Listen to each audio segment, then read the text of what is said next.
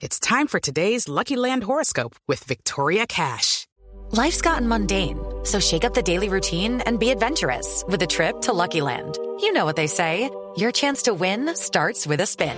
So go to LuckyLandSlots.com to play over 100 social casino-style games for free for your chance to redeem some serious prizes. Get lucky today at LuckyLandSlots.com. Available to players in the U.S., excluding Washington and Michigan. No purchase necessary. VGW Group. Void where prohibited by law. 18 plus. Terms and conditions apply. La noticia, atención, tiene que ver con lo que está sucediendo esta mañana en EPM después del informe de Escava. Informe en donde quedaron al desnudo las fallas que hubo alrededor del proyecto Hidroituango.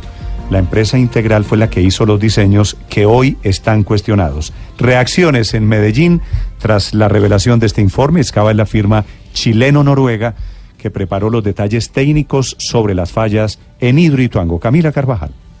Néstor, buenos días. Pasaron siete meses para conocer qué generó la emergencia de Hidroituango, la de abril de 2018, cuando colapsó el túnel auxiliar, la que fue la primera gran emergencia de Hidroituango. Según el estudio de la empresa chilena Escava, fue un problema de diseños, es decir, un problema en la fase previa a la construcción.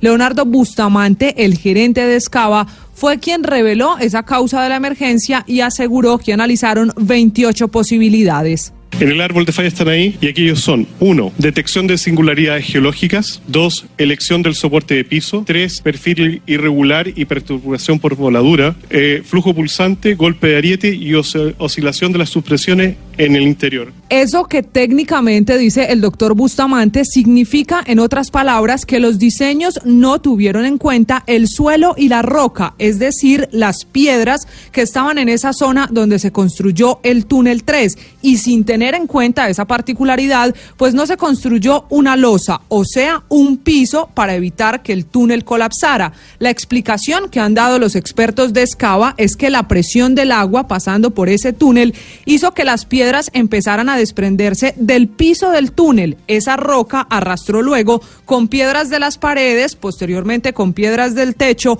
hasta que finalmente en abril de 2018 todo el túnel colapsó. Ahora, ¿quién debe responder? Pues ha dicho Jorge Londoño de la Cuesta, el gerente de EPM, que es el consorcio Generación Ituango.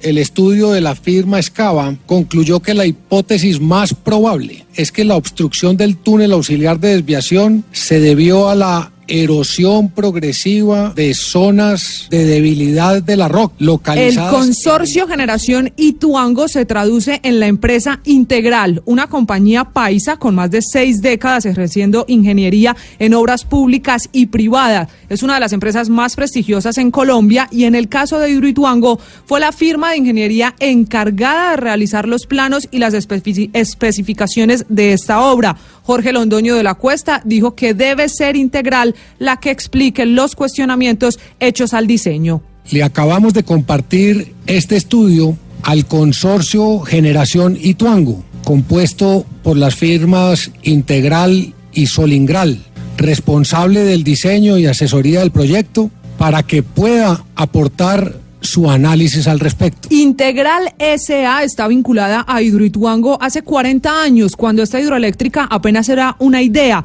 En la construcción de la obra, hoy tiene la labor de asesorar y lograr que el diseño, que lo que ellos hacen en papel, se adapte a lo que ya se construye en terreno. Blue Radio buscó a las directivas de Integral, la empresa que está al frente de los diseños, aseguran que están estudiando cada palabra del informe Escava y que no se pueden pronunciar porque primero tendrán que buscar a su cliente, es decir, a EPM, antes de poder explicarle a la opinión pública los cuestionamientos del diseño. Sin embargo, quien ya reaccionó fue el gobernador de Antioquia, Luis Pérez Gutiérrez. Ha leído el informe de Escava, asegura que le da la razón y que eso se suma a lo que él considera errores constructivos en Hidroituango, una lista de problemas que tiene el gobernador basado en la Universidad Nacional. La Universidad Nacional dice que el túnel habría estallado por los lados o por encima o por debajo, por algún lado. Y ahora ya se hace otra hipótesis que estalló fue por, erosión del piso, que cuando el piso se erosiona, pues toda la estructura del túnel se empieza a caer.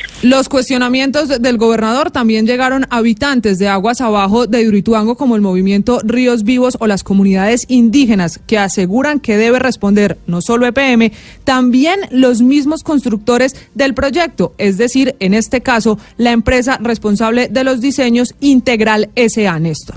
¿Y hay alguien de Integral que haya salido a responder de momento, Camila?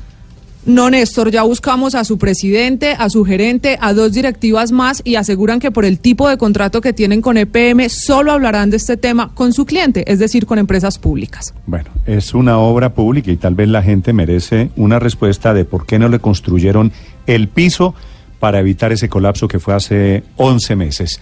7.58 minutos, el ingeniero Juan Carlos Gallego es el coordinador de obras civiles de Hidroituango lideró desde PM este informe de Escava. Ingeniero Gallego, buenos días.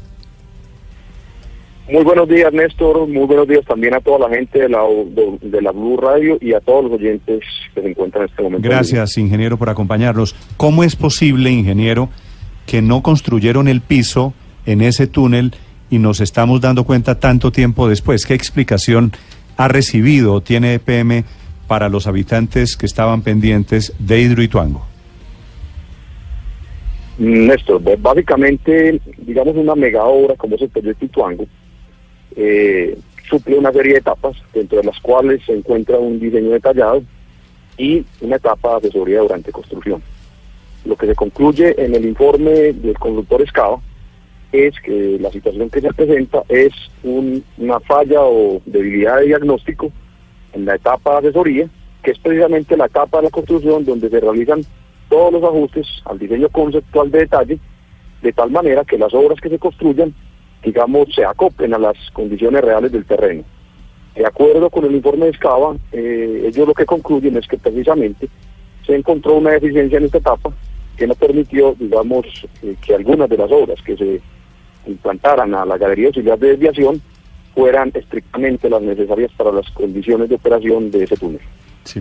Doctor, doctor Gallego, ¿usted se dio cuenta como ingeniero en Hidroituango que el, que el, que el túnel no tenía el piso? Eh, nosotros como EPM, digamos, lo que hacemos dentro de nuestros grandes proyectos es brindarnos con firmas de altísima experiencia que suplen las etapas, como ya le indiqué, de diseño y asesoría.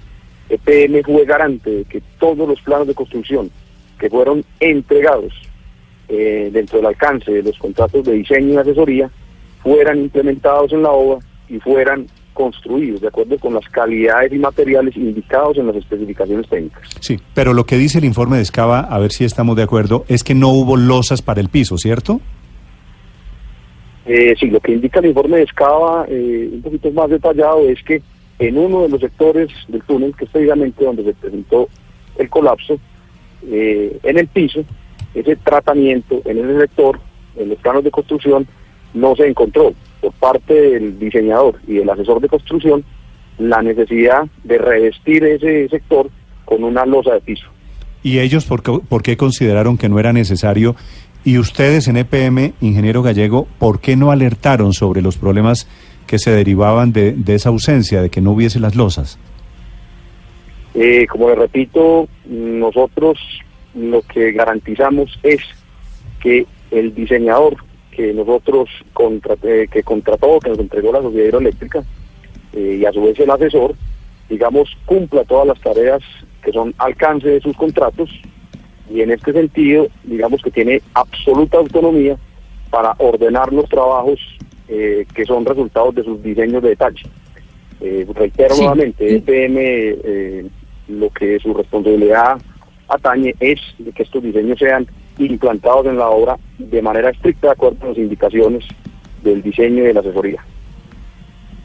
De todas formas, ingeniero Gallego, esta conclusión de que se erosionó el piso por no revestirlo con baldosa es la conclusión a la que llega este estudio de los chilenos. Pero tengo entendido que también hay otras investigaciones en curso de la causa raíz de toda la tragedia de Hidroituango por parte tanto de aseguradoras como de reaseguradoras. ¿Qué se sabe al respecto cuando se conocen esos estudios y qué pasa si son contradictorios con este? No, básicamente, digamos, nuestra responsabilidad como empresas públicas de Medellín es, una vez presentada la contingencia, de realizar eh, un análisis técnico de la situación, pues por la responsabilidad que tenemos con todo el eh, las personas que son, eh, digamos, que reciben nuestros servicios y con el país mismo. en fundamento de esta situación, EPM contrata un estudio de causa raíz que tiene una cualidad muy importante y es que es de una inmensa independencia técnica. Nosotros lo único que hemos hecho con Escava es garantizar que todos los documentos de análisis que ellos han solicitado de manera autónoma les sean entregados, pero obviamente que entendemos que las reaseguradoras estarán haciendo sus propios eh, análisis eh, por manera de manera separada, pero digamos que no somos nosotros para indicar cuál será el alcance de esos documentos, ni en qué fecha se entregarán, ni será ni si serán entregados. Eh, por tal razón no tenemos en este momento conocimiento de los alcances de dichos documentos y se están elaborando y cuándo serán entregados. En este caso, señor Gallego, en Hidroituango se habla de tres túneles. El tercero fue el que colapsó. Todos se hicieron sin piso y si es así, ¿los otros también tienen riesgo de emergencia, de colapso? Básicamente lo que indica el informe de Escava, que digamos realizó un análisis de la infraestructura adicional al sistema auxiliar de desviación o GAI, que usted llama tercer túnel, Básicamente ellos eh, realizan un estudio de algunas otras infraestructuras del proyecto, entre estas el túnel 1 y 2 de desviación, eh, estrictamente con propósitos técnicos de poder entender la situación que se presentó. Es pertinente indicar que Escava no conceptualiza sobre, digamos, la, la estabilidad de las demás obras de infraestructura. Esto es un trabajo que realizará otro consultor que actualmente realiza otra investigación pero digamos en cuanto a su pregunta de si el túnel 1 y 2 tenían solera y el túnel 3 no tenía, mm, básicamente lo que concluye la firma Escava es que en los túneles 1 y 2, en una gran proporción de su piso, se requirió, de acuerdo a sus consideraciones de diseño, instalar losa de piso, pero que en el túnel 3 o galería auxiliar de desviación, igualmente, de acuerdo a esos estudios detallados que ellos realizan, las consideraciones que tuvieron en cuenta, y todas las necesidades de diseño que consideraron, eh, en concepto de ellos, en, el sitio donde se presentó el colapso, no debía instalarse un tratamiento adicional o losa de piso. ¿Y por qué no debía instalarse esa losa de acuerdo con lo que habían eh, dicho los encargados de ese túnel de desviación, ingeniero gallego? ¿Me podría repetir la pregunta? Sí. ¿Cuál, era la consideración técnica para que los dos primeros túneles tuvieran ese revestimiento, esas baldosas, y el tercero no lo tuviera, si están en el mismo sitio? ¿Cuál es el argumento técnico? a ver, básicamente nosotros eh, estamos realizando pues, algunas pronunciaciones como la que estoy dándole en este momento, es con el conocimiento que tenemos con relación al informe de Escava Consulting que fue entregado el día viernes. Hemos pues en estos dos días empezado a realizar un análisis de los planteamientos que allí se hacen y básicamente lo que podemos concluir de la investigación que indica Escava luego de leer los documentos es que efectivamente eh, no considera el asesor de construcción instalar la losa de piso eh, en el sector donde se presenta el colapso por una consideración de carácter de erodibilidad de la roca en la cual ellos concluyen, me refiero al asesor de construcción, de que los materiales que se encontraban dispuestos en este sector eran de características no erodables y que por tal razón el flujo del agua pues no eh, transportaría estos materiales de dichos sitios y por tal razón ellos eh, no consideraron necesaria la instalación de losa de piso.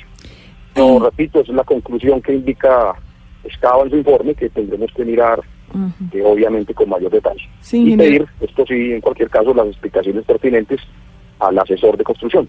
Ingeniero Gallego, eh, la erosión de la cual habla eh, el informe puede generar problemas al resto del proyecto? Eh, el contrato de la Fiscaba no está definir la estabilidad de las demás obras del proyecto. Eh, nosotros pues haríamos mal, sería muy especulativo en estos momentos eh, concluir algo con relación a un informe que dentro de su alcance no tiene esa mm, esa actividad. Eh, sin embargo, pues todas las demás obras del proyecto están siendo revisadas por otro consultor en alcance de otro contrato que nos fue encomendado por la Autoridad Nacional de Licencias Ambientales y será que él quien indique de una manera más precisa y con mayor detalle elementos de juicio sobre la estabilidad de las demás obras del proyecto. Ingeniero, ¿quién construyó el túnel de desviación? ¿Qué firma? A ver, eh, todas las obras eh, que hacen parte de la, del desarrollo del proyecto Ituango en su componente de obras civiles principales, entiéndase como obras civiles principales la presa, los túneles de descarga, el vertedero, la conducción, etcétera, es, son unos trabajos que están encomendados al consorcio CCC Ituango. Sí. Eh, después de esto, ingeniero gallego, ¿qué debería pasar alrededor de las investigaciones de Hidroituango? Porque el eh, gobernador de Antioquia está an anunciando su propia investigación. Pues a ver, eh, Néstor, la situación es que nosotros en un procedimiento absolutamente transparente y, y de poder permitir que todas las personas involucradas en este asunto puedan brindar sus explicaciones, no nos queda en este momento otra situación eh, que es transitar de manera inmediata los resultados del informe de causa raíz eh, a la firma diseñadora y asesora, que es el consorcio Generación Ituango. Adicionalmente también enviar nuestro documento a la sociedad hidroeléctrica para que se realicen los análisis eh, y se pueda, digamos, sí. indicar si tiene una observación eh, con relación al resultado de los informes. Muy bien. Creemos que la... ¿Sí? No, termine, doctor Gallego, por favor.